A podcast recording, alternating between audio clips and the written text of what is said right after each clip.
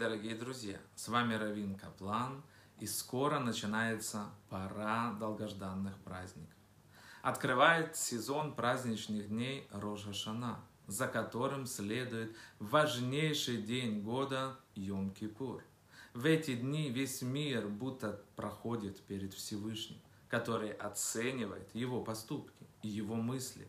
Он взвешивает их во всем многообразии и, и взаимосвязи, после чего для каждого подводится итог года и обозначается линия нашей жизни в наступающем году.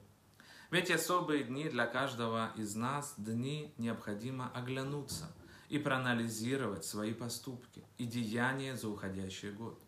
А традиционный и обязательный в эти дни шафар призывает открыть свои сердца и оказывает необычайно сильное воздействие на нашу душу. Шафар, в который заповедано трубить в рожа шана, делают из полого рога дикого или домашнего животного. Слово «шофар», дорогие друзья, является однокоренным со словом «шфоферет», то есть трубка.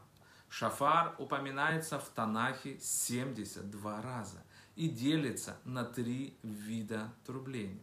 Ткия – это долгий протяжный звук, который начинается на нижней ноте и переходит к, верне, к верхней ноте с нарастанием звучности. Ткия символизирует призыв к пробуждению, совести и к возвращению к Творцу. Финальное отрубление, дорогие друзья, называется ткия гдуля. Большое отрубление. И оно длится дольше на верхней ноте. Следующее, тугуа, это серия не меньше девяти отрывистых звуков на нижней ноте, оканчивается на верхней. Эти короткие и резкие звуки передают грусть и тоску, дорогие друзья. Потом идут швагим, быстрое чередование нижней и верхней ноты. Три коротких звука, напоминающие вздох, как знак осознания своих ошибок. Слушать звуки шафара – это великая мецва, ведь его звук олицетворяет обращение нашего народа к Творцу. Они поразительно точно передают душевное состояние обращающегося ко Всевышнему человеку, издавая то плач, то вздохи, то призывая к пробуждению души и возвращению ко Всевышнему. Слово «ткия» обозначает непрерывное протяжное трубление, которое несет в себе оттенок радости, тогда как слово «тугуа», обозначающее короткое, прерывистое трубление, намекает на кризис, тревогу, плач и выражает ощущение, когда человек сломлен от мыслей о собственных грехах. В отличие от звука «тугуа», выражающего скорбь и надломленность, ткия намекает на радость, дорогие друзья, веселье и стабильность как написано в Торе, Бамидбар 10.1.7, что Всевышний заповедовал сынам Израиля в пустыне, если им понадобится устроить общенародное собрание, то пусть трубят в трубы э, сплошным протяжным звуком, ткия, так как он выражает радость и чувство общности. А если они должны будут выйти на войну или оставить обжитый стан и перейти на новое место, то пусть трубят в трубы прерывистым звуком туа.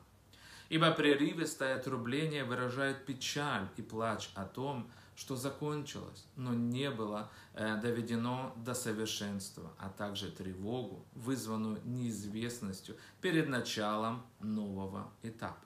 Итак, в Рожа Шана когда жизненная сила завершившегося года ушла безвозвратно, а новая жизненная сила, дорогие друзья, наступающего года еще не спустилась в наш мир, нас переполняет скорбь по ушедшему году и великий страх перед предстоящим судом, на котором против нас выступит Всевышний как обвинитель.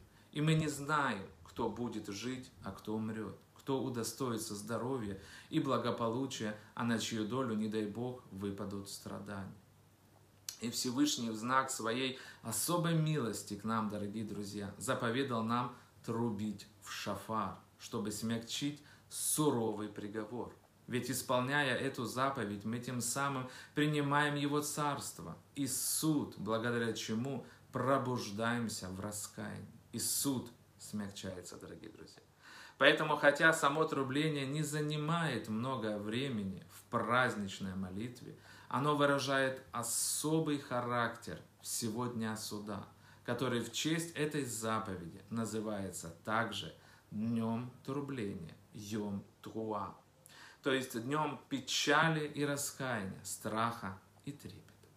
Когда человек чувствует, что у него нет заслуг, что он недостоин прощения, в нем пробуждается частица души, напрямую и нераздельно связывающая со Всевышним.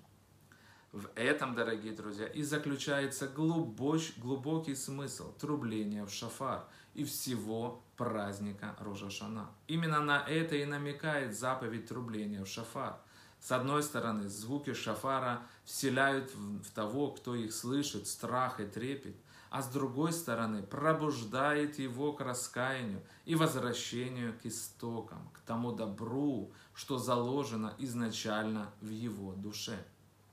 Хотя обязанность, дорогие друзья, трубить шафар в Рожа Шана сформулирована Торой без объяснений, как постановление, но в словах Торы содержится предупреждение. Спящие, пробудитесь ото сна. Дремлющие, дремлющие, очнитесь. Обдумайте свои дела, раскайтесь, вспомните о Творце. Рассказывает притчу о человеке, блуждающем по лесу, населенном дикими зверями.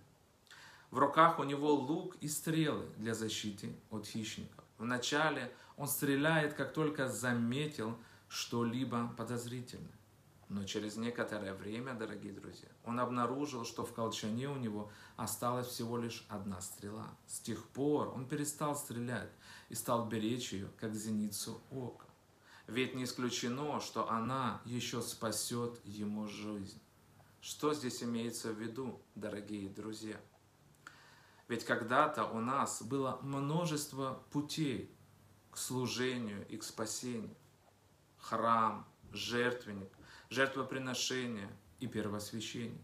Множество средств искупить наши грехи. Мы были уверены, что устоим во время любой бури, отразим любую угрозу. Теперь же у нас не осталось ничего, кроме шафара, сказал Магет из Дубна. Этого я нам всем и желаю. Пробудиться и вернуться к Творцу. Ктива выхатима това, слушайте звуки шафара, браха васлаха, будьте здоровы, шаббат шалом, ваш Равин.